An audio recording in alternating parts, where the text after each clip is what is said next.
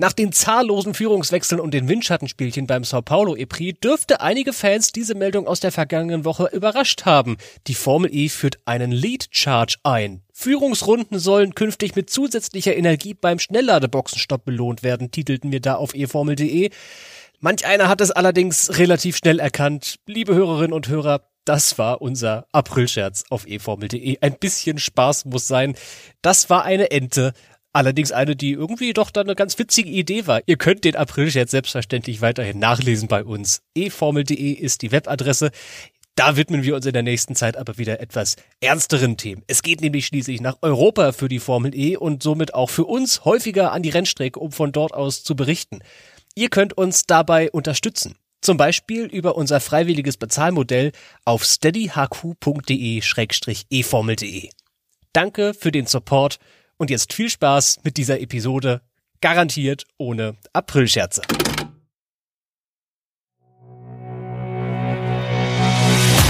Nach zwei Jahren zieht der Promoter den Stecker der ETCR. Discovery ist raus, eine Saison 2023 unwahrscheinlich. Was sind die Gründe? Ein unübersichtliches Rennformat, keine neuen Hersteller, versteckte Sendeplätze und zu wenige Fans an der Strecke. War das aus der ETCR vielleicht absehbar? Ganz vorbei könnte es aber doch noch nicht sein, denn vorerst ist nur der Promoter der Serie ausgestiegen. Wie könnte es jetzt weitergehen? Das ist der E-Pod, der Insider-Podcast aus der Welt des elektrischen Motorsports. Heute zur ETCR mit Tobi Blum und Svenny König. Hallo!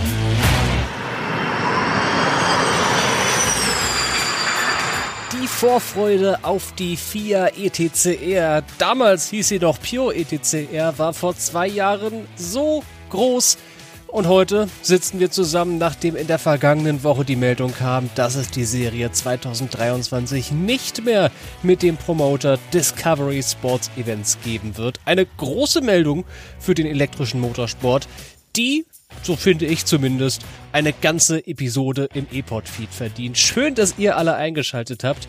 Ich habe mir für diese Folge allerdings Unterstützung geholt. Ich bin nicht allein. Unsere E-Serien-Expertin aus der E-Formel.de Redaktion, Svenny König, ist auch mit dabei. Erst einmal ein Hallo an dich nach Nürnberg. Svenny, wie geht's dir? Hallo auch zurück und auch an die ganzen HörerInnen da draußen. Ja, mir geht's gut. Ähm, den Schock vom Wochenende ein bisschen verdaut und ein bisschen Formel E-Action äh, mich wieder aufgemuntert, aber jetzt geht's weiter. Tja, du warst ja bei die, dir? ja bei mir auch. Ich habe mich weniger mit der ETCR auseinandergesetzt, ehrlich gesagt. Ähm, weder am vergangenen Wochenende noch so grundlegend. Du bist bei uns bei eFormel.de ja die Frau vom Fach, wenn es um ETCR-Themen geht. Deswegen bin ich sehr, sehr glücklich, dass du heute an meiner Seite bist und mir und uns allen, die zuhören, so ein bisschen erklären kannst vielleicht, warum diese Serie 2023 nicht mehr mit dem bisherigen Promoter Discovery stattfinden wird. Das ist, glaube ich, zuerst mal die wichtige Unterscheidung, die du vielleicht einordnen könntest. Die Serie ist nicht ersatzlos gestrichen, sondern nur der Promoter ist weg. Genau, also es scheint, also ich bin mir da auch ehrlicherweise nicht ganz sicher. Ich dachte mal, dieses ganze Konzept ETCR gehört Discovery Sports oder Discovery Sports Events. Aber es scheint so zu sein, dass die sich nur quasi, dass die nur der Veranstalter oder der Promoter dafür waren. Und die haben jetzt gesagt, nee, wir machen das nächste Saison nicht weiter. Es scheint aber im Hintergrund noch Verantwortliche zu geben, denen die Rennserie anscheinend gehört oder die da irgendwelche jetzt noch Anteile haben, mit denen man noch was machen kann. Und die sind jetzt gerade auch noch in Gesprächen, ob und wie man diese Serie retten kann. Okay, das ist dann also ähnlich organisiert. Manch einer wird das vielleicht aus der Formel E kennen. Wie genau in der Formel E? Da gibt es die Formula E Holdings und die Formula E Operations. Das ist eine Tochter der Formel E und die ist der genau. tatsächliche genau. Veranstalter. Und das Gegenstück in der ETCR war eben Discovery die aber nicht nur die ETCR machen, sondern auch andere Sportevents, alle, die irgendwie zu diesem Eurosport-Kosmos gehören, ne, wahr? Genau, die WTCR zum Beispiel ist da, glaube ich, das prominenteste Beispiel, die ja jetzt auch im Oktober dann ausgelaufen ist. Also, genau, ich glaube, Discovery hat einfach alle Tourenwagen-Serien aus dem Programm gestrichen oder generell viele Motorsport-Serien aus dem Programm gestrichen und daher wehte der Wind. Hm. Hat sich das also spätestens seit diesem Aus von der WTCR vielleicht auch abgezeichnet, dass es die ETCR nicht mehr geben wird von Discovery in diesem Jahr? Ja, also ich glaube, das WTCR aus, das kam ja auch eigentlich ja, nicht komplett überraschend, aber schon, schon relativ überraschend, dass es so, hm. so drastisch sein würde. Ich glaube, da haben alle aufgehorcht, als das im, im Oktober so die Nachricht war. Ja, aber da gab's, also da gab's hinter den Kulissen auch noch ein paar andere, paar andere Faktoren, die da, glaube ich, mit reingespielt haben, die jetzt Discovery nicht dazu bewogen haben, die Serie zu behalten, weil sie da das große Potenzial gesehen haben, um es mal so auszudrücken. Also ein ganz klassisches Beispiel ist, dass schon in der ersten Saison gesagt wurde, ja, wir, wir brauchen einen vierten Hersteller, einfach auch um die, die Anzahl der Autos äh, im Grid zu erhöhen. Man ist ja maximal mit sechs Autos gefahren. Wenn ein Auto beschädigt war in einem Rennen, dann ist, konnte der zweite Fahrer auf dem Auto schon gar nicht mehr fahren. Dann sind im zweiten Finale irgendwie auch nur fünf oder vier gefahren dass, dass man da einen vierten Hersteller gebraucht hätte, war eigentlich relativ offensichtlich. Und es hieß auch immer, ja, es kommt einer, es kommt einer. War auch schon anscheinend relativ weit, die Gespräche, aber irgendwie hat man es nicht geschafft. Ja, und das, obwohl die Serie ja schon seit ihrer zweiten Saison als offizielle FIA-Meisterschaft am Start war. Na, die hatten den Support aus Paris und ich als außenstehender Beobachter hab da vielleicht schon so ein bisschen Hoffnung aufkeimen sehen, dass man da vielleicht Strukturen schafft, die so ein langjähriges, festes, solides Konzept entstehen lassen können. Es ist nicht aller Tage, dass eine Meisterschaft zu einer FIA-Meisterschaft wird. Natürlich ist es auch nicht die erste Meisterschaft aus dem FIA-Kosmos, die irgendwie verschwindet. Ist mir klar. Aber das ist eigentlich ein ganz gutes Zeichen, wenn da das Siegel FIA oben drauf steht, dass die Meisterschaft zumindest etwas längerfristig irgendwie ausgetragen wird. Und ja, vor allem als Weltcup-Lizenz, also die haben ja die richtige Weltcup-Lizenz bekommen, hm. genauso wie die WTCR. Die Strukturen von der FIA aus waren, glaube ich, geschaffen, um daraus dann langfristig so die Serie für elektrischen Tourenwagensport mit Herstellerengagement, mit Kunden, äh, also Customer Racing, Kundenmotorsport zu etablieren. Ich glaube, an, an der Seite ist es nicht gescheitert. Aber das ist Meinung, das ist Spekulation von mir. Das heißt also letztlich vermutest du, dass einerseits der Grund dafür ist, dass es keinen vierten Hersteller gab und andererseits mhm. es vielleicht zu wenig Interesse gab an, an der ETC? Auf jeden Fall. Auf jeden Fall. Ich glaube, sie haben es nicht geschafft, wie andere E-Serien das geschafft haben, um jetzt vor allem mal das Positive an der Extreme E auch hervorzuheben, die es ja wirklich geschafft haben, das medial und über Social Media so groß zu machen und das haben, das haben sie, glaube ich, nicht geschafft. Das hat dazu geführt, dass wir super wenig Zuschauer an der Strecke hatten. In der ersten Saison noch vertretbar, weil es war Covid und man konnte auch wirklich nicht reisen. In der zweiten Saison war das eher traurig. ähm, bei den Rennen, wo nur die ETCR gefahren ist. Also ich war selber in Zolder, da saßen, ich glaube, fünf Leute auf der Haupttribüne und vielleicht dann irgendwie am Nachmittag nochmal zehn in, auf irgendeiner Wiese zum Picknicken.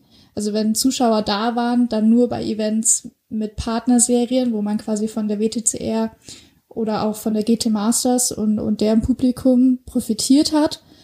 Und auch obwohl man mit, mit Discovery so, eine, so einen Riesenapparat an mhm. Medienunternehmen hinter sich hatte, wo aufwendige TV-Produktionen gemacht wurden, wo Hintergrundfilme gedreht wurden und so weiter, hat man es nicht geschafft, das auf Social also auf Social Media oder über die Medien oder über eigene Streamingdienste etc. so groß zu machen, wie es das Format gebraucht hätte.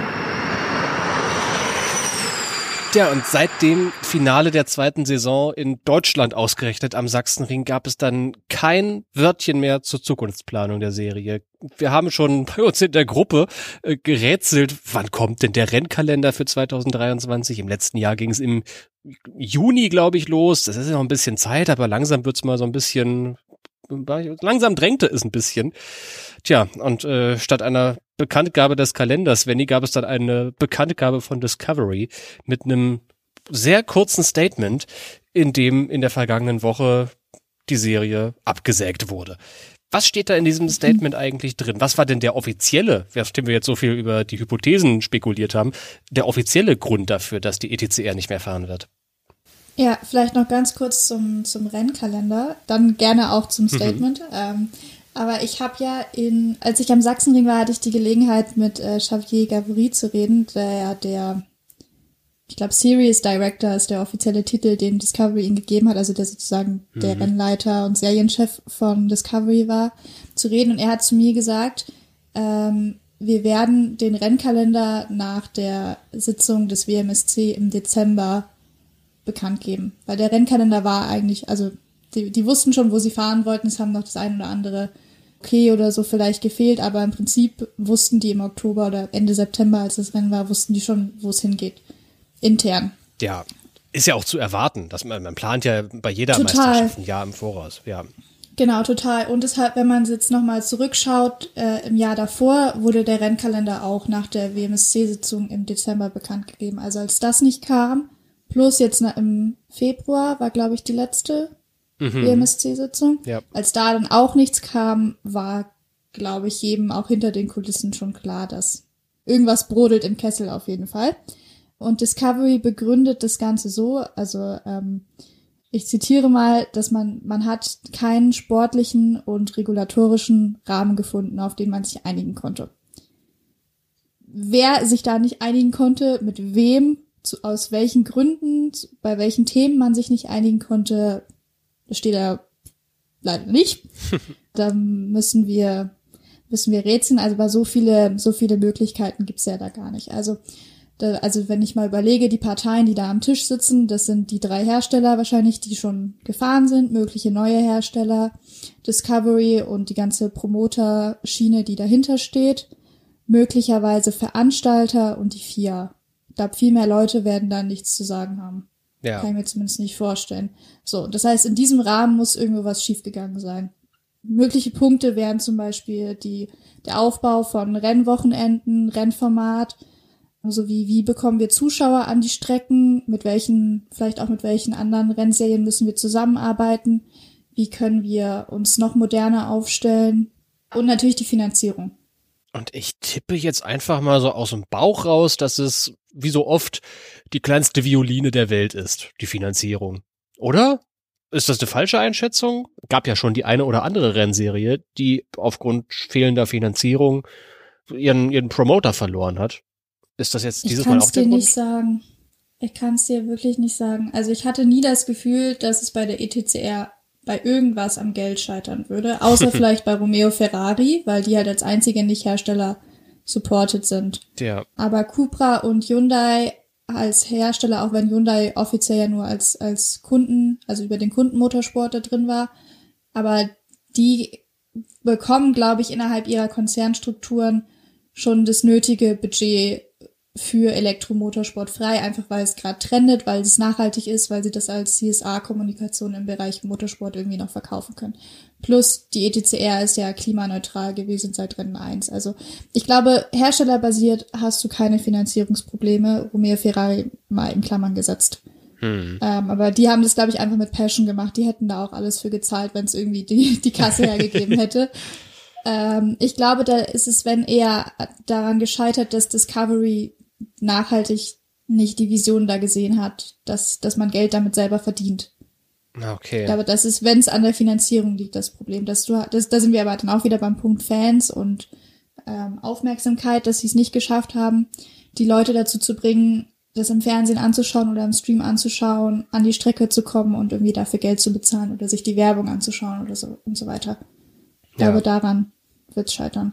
Ja, also eine ganz einfache Rechnung. Ne? Ich habe einen Betrag X, den ich in dieses Projekt Saison 3 der ETCR investieren müsste und habe das Ergebnis Y, das dabei rauskommt.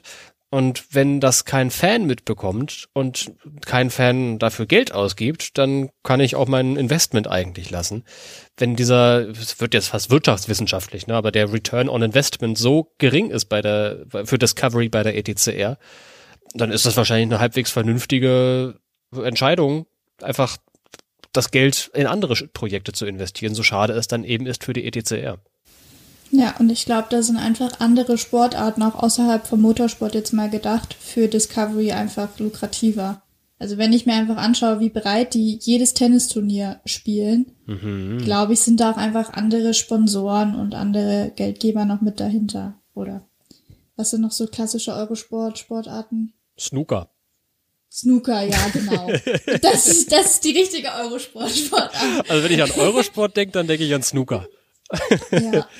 Genau, also ich glaube, dass da in, in anderen Sportarten einfach die, die Rechnung mit dem, mit dem ROI, den du gerade schon angesprochen hast, einfach besser ist. Tja, irgendwie ist die Stimmung heute im Keller, oder Svenny? es ist kein, kein spaßiges Thema, so das Ende einer Serie zu diskutieren. Zumindest das Ende der Beziehung eines Promoters mit seiner Serie, aber ganz realistisch betrachtet, glaubst du, dass die ETCR in diesem Jahr noch einen anderen Promoter findet, der in den nächsten zwei Monaten einen Rennkalender auf die Beine stellt, ein Rennkonzept und dann die Serie auch noch fahren lässt? Hm, also ich glaube, wenn sie, wenn sie wirklich langfristig eine Zukunft wollen, gibt es nur eine Option. Und das ist der Promoter, dem generell auch das ganze sportliche und technische Reglement von TCR-Fahrzeugen gehört, äh, weil TCR ist ein, anscheinend ein geschütztes äh, Rennformat, eine geschützte Rennart mhm. ähm, und die gehört ähm, einem Unternehmen, das heißt World Sporting Counseling oder World Sporting Council. Mhm. Die Abkürzung ist auf jeden Fall WSC. Ja, die kenne ich auch. Genau, denen gehört der ganze TCR-Apparat hat gehört denen übrigens auch, auch wenn die, wenn die TCR Germany im, bei der ADAC ET Masters Rennen austrägt, dann zahlen die trotzdem wahrscheinlich einen gewissen Betrag, damit sie auf das TCR Branding und auf das, das sportliche und äh, technische Reglement zugreifen dürfen. Und die, jetzt ähm, mache ich den Kreis zu, lang genug geredet, die haben jetzt auch ähm, eine, ja, Vielleicht kann man Nachfolgerserie sagen, vielleicht ist Alternativserie besser, aber eine Nachfolger zum WTCR gelauncht. Der heißt TCR World Tour. Und für den gibt's jetzt auch einen Rennkalender, glaube ich schon. Hyundai ist auf jeden Fall auch eingestiegen. Also im Prinzip, die Leute, die da drin sind, sind ungefähr gleich geblieben. Aber es wird, es heißt jetzt halt anders und es wird unter einem anderen Promoter ähm, ausgetragen. Wenn sie da mit reinkommen, könnte ich mir auch vorstellen, dass sie mehr oder minder als Rahmenserie für den für die für diese neue TCR World Tour ähm, einfach mit auf die auf die Rennen von der ehemaligen WTCR gehen, weil das einfach jetzt easy mhm. peasy ist zu organisieren. Ich glaube, da wird es dann eher am Fahrzeug, an der Fahrzeugentwicklung scheitern, mit der ganzen äh, Lieferschwierigkeiten, die wir zurzeit haben. Ich glaube, das ist die einzige realistische Option, die es gibt. Wenn sie da nicht mit reinkommen, würde ich die Serie jetzt mal als tot bezeichnen auch wenn es hart ist. Ja, aber ich glaube, anders kann man das nicht formulieren. Entweder gibt es einen Promoter oder es gibt keinen. Genau.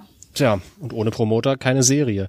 Könnte die FIA die Serie nicht vielleicht irgendwie selbst organisieren? Gut, das ist, gibt's in keiner Weltmeisterschaft. Ne? Auch die Formel 1 hat ein eigenes Management, die Formel E hat eine eigene Organisationsplattform, die WEC, die Langstrecken-WM, wird auch von einem Promoter organisiert.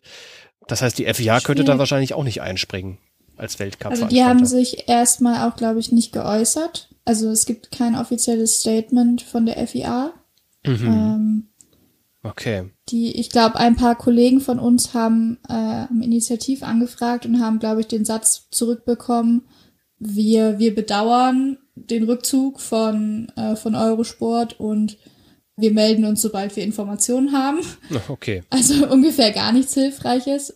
Ich glaube aber nicht, dass die FIA das selbst machen würde, zumal die ja auch selber gerade dabei sind, eine elektrische GT-Serie zu launchen. Mhm. Ähm, also ich glaube, die, also die, ich glaube, die heißt sogar einfach Electric GT. Die heißt Electric ähm, GT, ja. Genau, ich glaube, da würden sie sich eher selbst ins Knie schießen und sich selbst Konkurrenz machen. Gut, ich meine, GT-Serie ist nicht Tourenwagen-Serie, ne? aber Aber es ist sehr nah beieinander. Es ist ja für so einen Außenstehenden vielleicht so ein Auto mit Dach und sonst kennst du eins, kennst du alle, nach dem Motto. Ähm, ist eher unwahrscheinlich, du hast recht, ja. Genau. Aber um vielleicht nochmal die WSC, also diese neue, diese neuen Promoter-Geschichte auch zuzumachen, ähm, die angesprochenen Kollegen von Touring Car Times, die ich gerade schon zitiert habe, ähm, die haben anscheinend auch ein Statement von Hyundai bekommen, wo es anscheinend heißt, dass man schon mit den, mit der WSC und, und anderen Stakeholdern, wie man so schön auf Neudeutsch sagt, in, in Gesprächen ist. Ähm, deswegen ist schon davon auszugehen, dass wenn es jemand übernimmt, dann wird es die WSC machen. Okay, das wird dann ja natürlich auch zu dem, ja, inzwischen ja fast Monopol passen, dass das WSC über die Tourenwagen hat. Ne? Als Eigentümer dieses Regelwerks, als Veranstalter der World Tour passt das eigentlich auch ganz gut ähm, dann auch noch das Elektro-TCR-Konzept unter die eigenen Fittiche zu nehmen. Jetzt hast du Hyundai ja gerade schon angesprochen, die im Austausch sind mit der WSC. Wie stehen denn die ganzen anderen Stakeholder zu diesem Aus der ETCR? Da hängt ja ein ganzer Rattenschwanz dran, an Fahrerinnen, an Fahrern, an Teams. Was hast du gehört? Wie kam diese Meldung bei den Rennstellen an? Äh, ich habe ein Statement von, ähm, von Romeo Ferrari bekommen und ein Statement von Cupra. Und was, was so unterschwellig die, würde ich mal sagen, die Botschaft ist, ist, dass man die Entscheidung von, von Discovery auch irgendwie nachvollziehen und auf jeden Fall auch respektieren kann. Ähm, ich glaube, da, da hat es hinter den Kulissen schon lange genug Gespräche gegeben, als dass es absehbar gewesen ist in einem gewissen Maße. Mhm.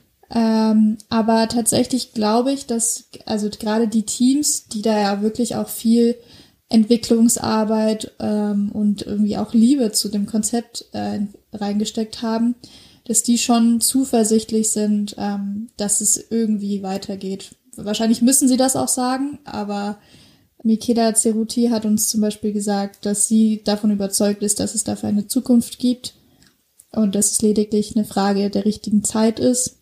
Mhm. Und äh, Xavi Serra von Cupra, der Teamchef, den haben wir im O-Ton, äh, kannst du vielleicht gleich mal einspielen. Ähm, er hat so ein bisschen auch den Finger so in die Wunde gelegt und hat gesagt, er hofft wirklich, dass die ETCR mit einem kompetitiven Rennformat zurückkommt. Also da kann man dann auch daraus schließen, dass es vor allem am Rennformat gescheitert ist.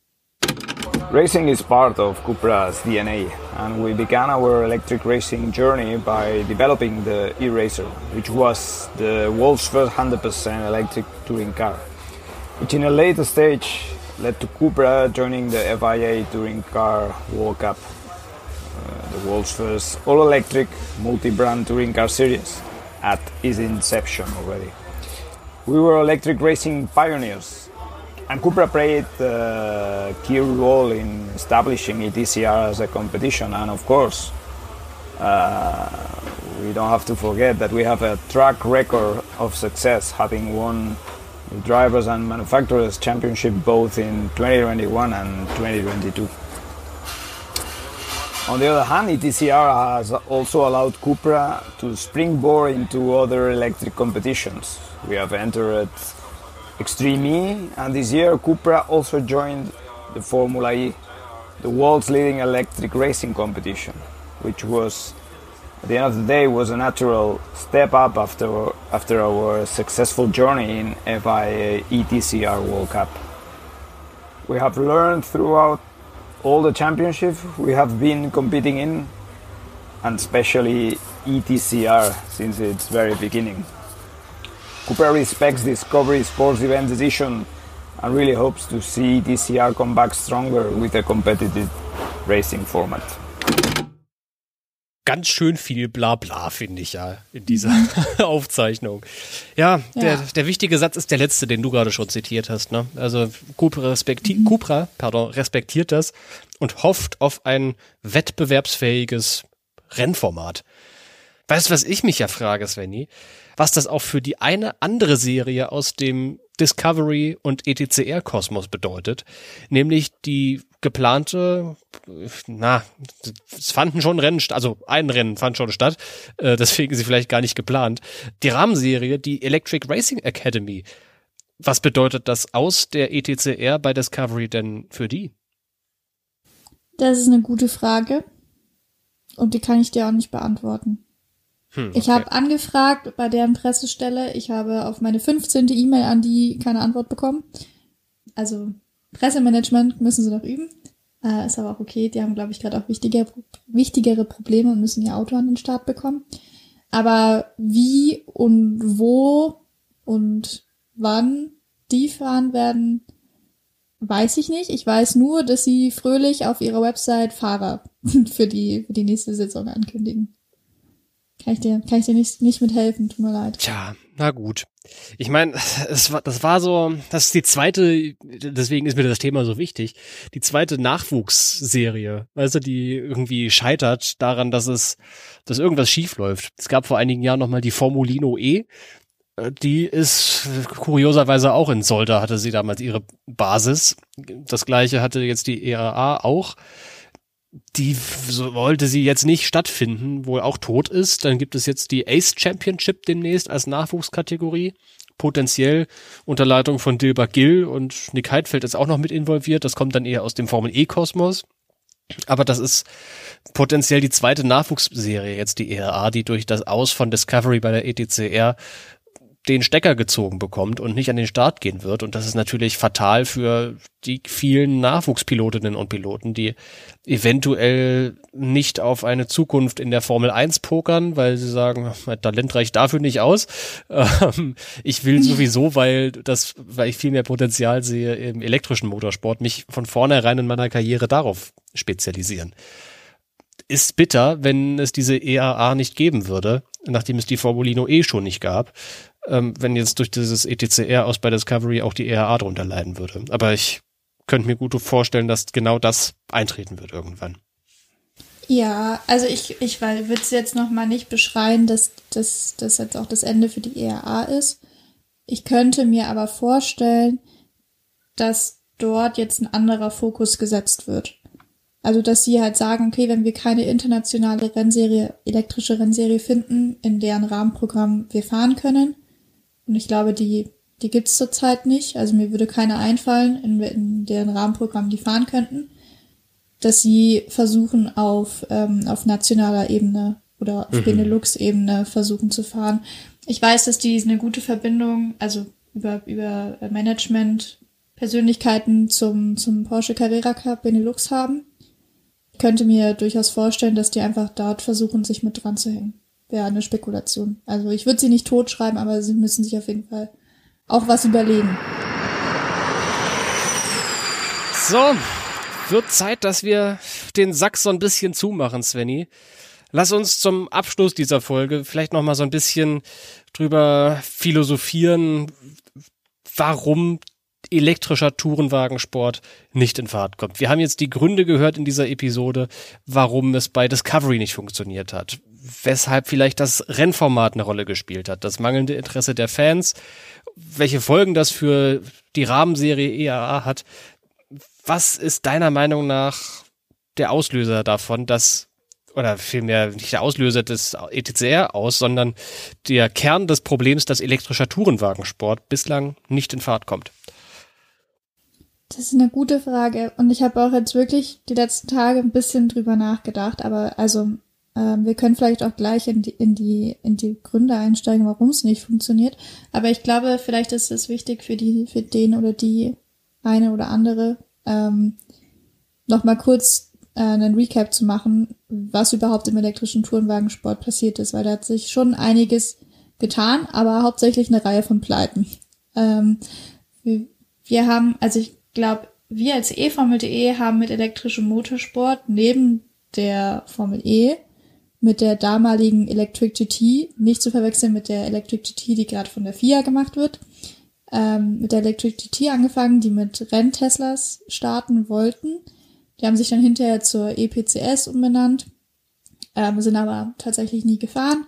Dann hatte die Formel E hatte eine Rahmenserie von Jaguar mit ganz vielen iPace E-Trophy Rennautos, basierend auf dem, auf dem iPace, wie der Name schon sagt auch als Production Car Serie gelistet.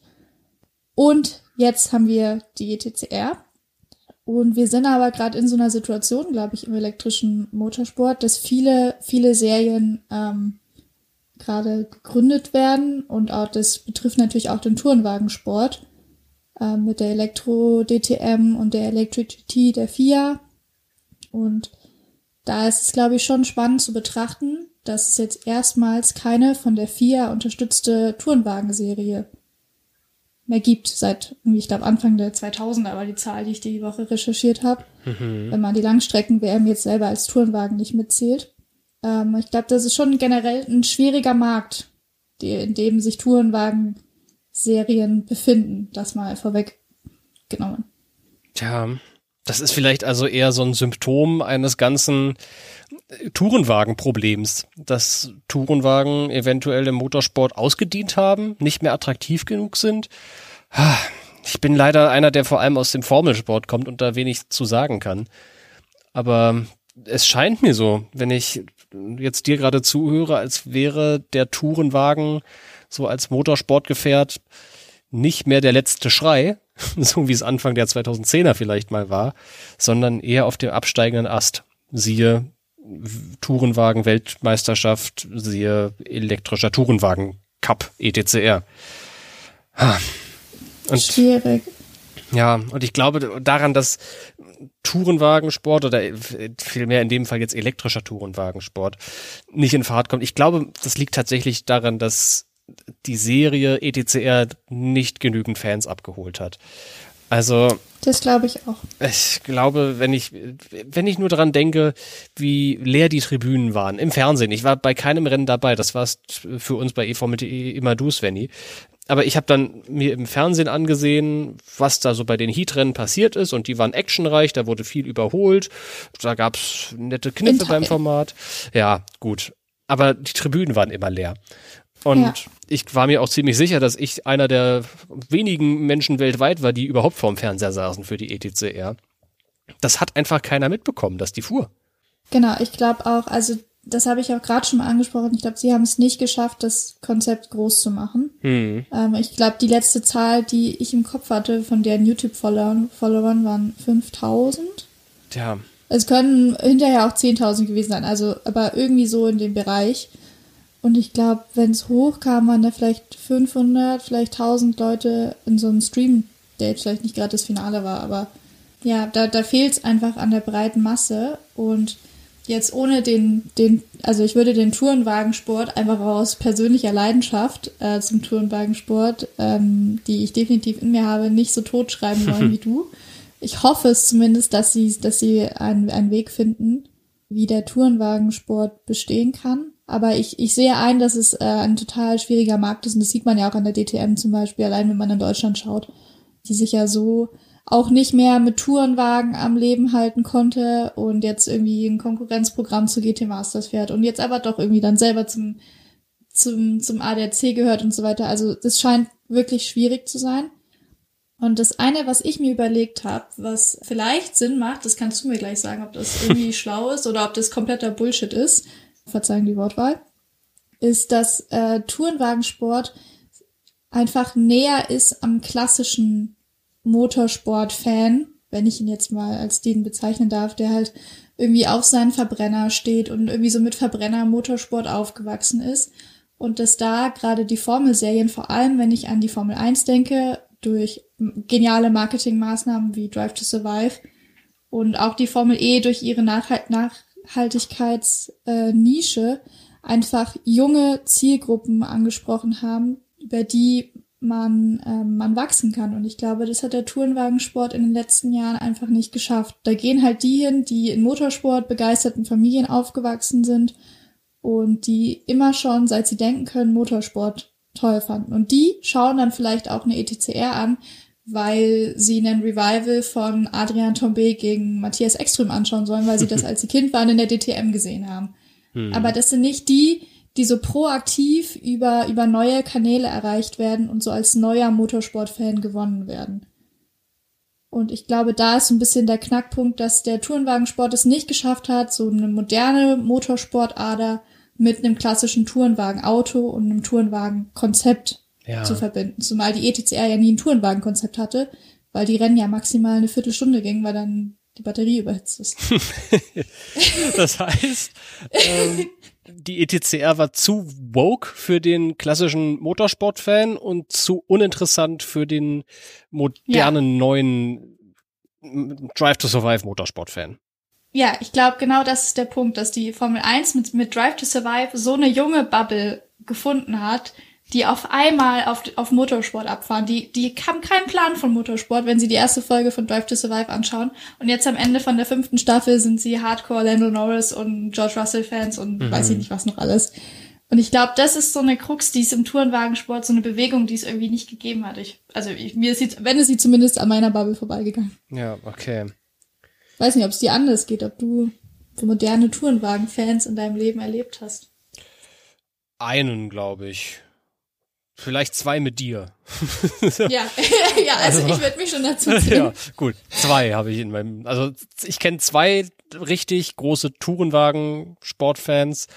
Der Rest schätzt Tourenwagenrennen, aber bevorzugt dann doch eher eine Formelkategorie oder eine GT-Serie. Ja, genau. Und ich glaube, das ist auch das, das ist ein Teil vom Problem. Ja. Jetzt mal du, du bist ja jetzt nicht, also ich bin so ein bisschen auch persönlich involviert mittlerweile in dem ganzen ETC, in der ganzen ETCR-Geschichte, aber wie hast du es so empfunden? Also, was glaubst du, was außer Fans so ein bisschen die Krux sein könnte? Tja. Vor allem Fans, glaube ich. Ich sehe da wenig anderen Grund. Also es schließt so ein bisschen den Kreis zu diesem Wirtschaftswissenschaftsexkurs vorhin. Ich glaube, es gab zu wenig Fans, dadurch zu wenig Interesse. Dadurch hat sich das Investment von Discovery in die ETCR nicht mehr gelohnt. Das ist das, was ich aus, den, aus diesem Podcast irgendwie rausziehen würde als Schluss. Es war ein Konzept, das nicht ausgereicht hat, um die Massen zu begeistern. Und ja. deswegen wird Discovery 2023 den ETCR-Laden zumachen. Schade drum irgendwie. Voll schade. Weißt du, was ich mir wünschen würde? So generell für den Tourenwagensport und auch für den GT-Sport, wenn es irgendwie mal eine elektrische GT-Serie mhm. gibt, dass die ein ganz gemischtes Team zusammensetzen würden. Weil ich glaube, das ist auch ein Punkt gewesen, was bei Discovery total schief gelaufen ist. Die ETCR wurde von Leuten gemacht, die im Discovery-Universum gelebt haben und die oder die im so klassischen Motorsport-Universum gelebt haben. Und ich würde, ich glaube, dass eine, neue Rennserie, gerade wenn sie elektrisch ist und wenn sie modern sein soll, dann ist es schon wichtig, dass da ein paar Motorsport wirklich Begeisterte sind, die auch ihre Wurzeln im Motorsport haben, damit wir eben nicht so ein Konzept wie in der Extreme E haben, wo dann irgendwie so Motorsport-Grundregeln einfach mal über den Haufen geschmissen werden, ähm, aber ich glaube, dass es eine Gruppe von Leuten braucht, die vielleicht aus anderen Sportarten kommen oder die selber jung und dynamisch sind, damit es einfach eine runde, eine runde Sache wird, damit sich eben auch genau diese, diese Symbiose aus so Tourenwagensport, wie er früher war, und jetzt so modernem Motorsport irgendwie bilden kann. Ich glaube, das hat auch ein bisschen gefehlt. Und da würde ich jetzt auch mal die Formel E ein bisschen positiv hervorheben, die das irgendwie geschafft haben. Und auch die Extreme E, die denen zwar ein bisschen die Motorsportkompetenz vielleicht fehlt, aber weil die haben sie in ihren Fahrrad eigentlich, das könnten die schon abbilden. Ähm, aber die das auf Social Media und so unglaublich groß machen und da wirklich auch meiner Meinung nach eine richtig gute Arbeit leisten. Ja, also mit dem Herz, das für den Elektromotorsport bei mir schlägt, muss ich dir natürlich zustimmen. Hat gut geklappt, irgendwie die bei der Formel E insbesondere so einen Kompromiss zu finden aus klassischem Motorsport und neuem frischen Wind aus anderen Sportarten. Ich meine, schaut euch die Vita von Geschäftsführer Jamie Regal an, der vorher für das Asiengeschäft von Manchester United verantwortlich war, bevor er zur Formel E gekommen ist. Also der kommt nicht aus dem klassischen Motorsport und hat den Kahn zumindest nicht vollkommen an die Wand gefahren bisher. Wenn ich aber von ein bisschen weiter weg auf die Formel E blicke, und sie zum Beispiel mit der Formel 1 vergleiche, nicht technisch, nicht vom Racing, sondern einfach nur vom Geschäftlichen her, hat die Formel 1 den Kahn weniger an die Wand gefahren als die Formel E. Ähm, und ich weiß nicht, ob das, gut, bei der Formel 1, bei Liberty, Global und Media sind es natürlich auch nicht Motorsport-Experten, die da ganz an der Spitze sitzen, aber Geschäftsführer Stefano Domenicali ist nun mal ein Motorsportler im Herzen als ehemaliger Ferrari-Teamchef und was weiß ich, was er für Automobilunternehmen in seiner Zeit zwischen Ferrari und der Formel 1 geleitet hat. Lamborghini und bei Audi war der, ist ja quasi das gleiche. Also eine ganze Menge mitgemacht einfach der Mann.